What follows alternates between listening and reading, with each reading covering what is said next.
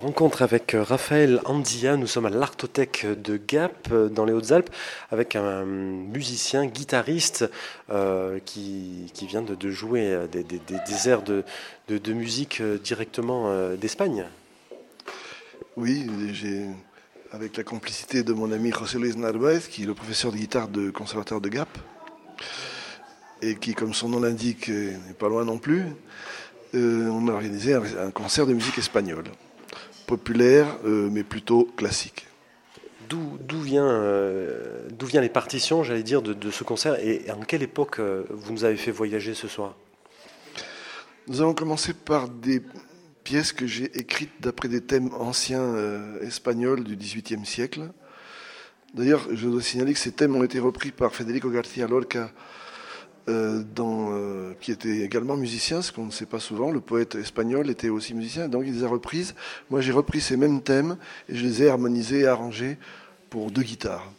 Ensuite, on joué, j'ai joué une pièce d'Isaac Albéniz, qui est le, grand compositeur à qui on doit la renaissance de l'art espagnol à la fin du XIXe siècle, qui était un ami de Debussy et de Fauré, surtout d'ailleurs de Gabriel Fauré et qui était largement influencé par les impressionnistes français. Ensuite, nous avons joué une, euh, deux pièces de Luis Narváez que j'ai plus ou moins créées, que je dois, je dois enregistrer demain puisqu'il fait un disque sur la, sa musique euh, que je vais enregistrer à, Briançon. Puis des pièces de euh, Manuel de Falla, tirées de L'amour sorcier. Et là, c'est des années 1910-1920 c'est une musique qui est très, euh, comment dire, euh, très euh, à la fois relaxante, dépaysante. On, on, sent l'Espagne à travers le, bout des doigts. C'est toute la magie un peu. Il y, a du, il y a des envolées, il y a du flamenco. Oui, c'est l'exotisme.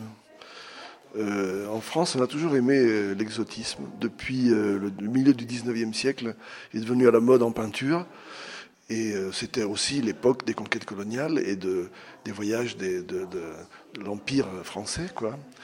Et donc, euh, simultanément, on a découvert l'art de l'Extrême-Orient et puis l'art espagnol aussi, l'art de l'Orient en général. Euh, et tout ce qui était exotique est devenu à la mode. Et ça ne s'est pas démenti, je crois, jusqu'à maintenant. on aime bien les, autres folklores. Il faut dire aussi qu'en France, le folklore a disparu. C'est un pays en Europe, un des nombreux pays euh, parmi lesquels le folklore a disparu. Et finalement, en Europe, c'est le russe et l'espagnol, avec le hongrois aussi, qui est resté dans la musique. Et curieusement, c'est là où on a assisté justement à des renouveaux au XXe siècle, avec Béla Bartok en Hongrie, et puis les, Russes, tous les musiciens russes, et en Espagne, Albéniz et Emmanuel de Falla, le renouveau de l'art espagnol qui correspond au folklore national. Quoi. Alors vous-même, euh, Raphaël Landia, euh, parlez-nous de vous. Euh, est-ce que la musique espagnole, c'est votre, votre passion Est-ce que vous jouez aussi d'autres inspirations? Quand j'étais plus jeune, j'ai joué un peu de tout, du Bach, de la musique romantique, toutes sortes de choses, de la guitare baroque aussi. Et puis, depuis quelques, je vais dire, depuis une dizaine d'années, je reviens à, mes, à mes origines. Et mais à la musique savante. Pas au flamenco qui m'intéresse que moyennement, mais surtout à la musique savante espagnole et, si possible moderne, tout en étant savante. Parce qu'on confond souvent musique classique et musique ancienne. Euh, les pièces que écrit par exemple José Luis Narváez sont de la musique classique, mais moderne. Je veux dire, donc souvent les gens disent ouais, classique c'est Beethoven, c'est Mozart. C'est pas forcément de la musique du passé, ça peut être aussi de la musique actuelle. Comment vous trouvez justement ces, ces, titres, ces, ces, compositions de José et Raphaël? Ah, C'est une longue complicité entre lui et moi. Euh, moi-même, je me suis mis aussi à écrire de la musique espagnole, un peu à son contact. On, s'émule euh, l'un l'autre. On c'est, extrêmement fructifère parce que je lui dis des choses, il me dit d'autres. on a une belle complicité depuis une vingtaine d'années. Et euh, comme il fait un disque là, j'en ai profité pour venir ici et enregistrer ses œuvres. Voilà. Deux mots sur votre instrument, votre guitare, avec, euh, avec une corde assez spéciale euh, juste au-dessus et un système aussi pour la régler. Alors ça c'est moi qui l'ai inventé et on peut le trouver sur mon site raphaelandia.com Et je, je l'explique comment j'ai fait avec les plans et tout. C'est assez simple à faire. Ça consiste à, sans faire de trou à la guitare, non, sans faire de dommage à une guitare normale, à six cordes, ajouter une corde de plus, une basse, une, corde bien grave qui sonne très bien. Et ça revient pas cher du tout. Euh, quelques, on va dire quelques dollars. On a un peu un un morceau de bois, on l'adapte. C'est assez facile. Et j'en suis très content. Ça fait une quinzaine d'années que je l'utilise. Donc ça s'appelle, en termes techniques, ça s'appelle une théorbure.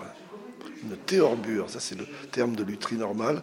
C'est un système qui consiste à ajouter une corde à l'instrument. Ça permet dans ce répertoire espagnol justement d'accentuer Oui.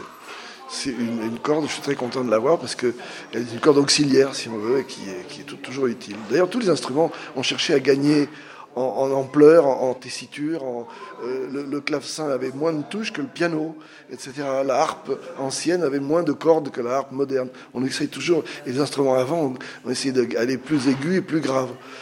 C'est une, tendance euh, humaine de progrès, d'améliorer les instruments plus graves, plus aigus, si, si possible, si la physique le permet. Voilà. Quand vous avez songé demain en enregistrant ce, morceau de, José euh, Raphaël Devinez, à l'Espagne. Justement, quand vous pensez à l'Espagne, vous pensez à quoi? Je pense à mon oncle qui a été fusillé par Franco et qui était guitariste, et que je n'ai pas connu. Raphaël Landia, merci beaucoup pour euh, votre, votre témoignage et puis pour cette magnifique prestation ce soir ici à l'Artothèque de Gap. Merci à vous. Une interview présentée et réalisée par Denis Richard. www.son-art.info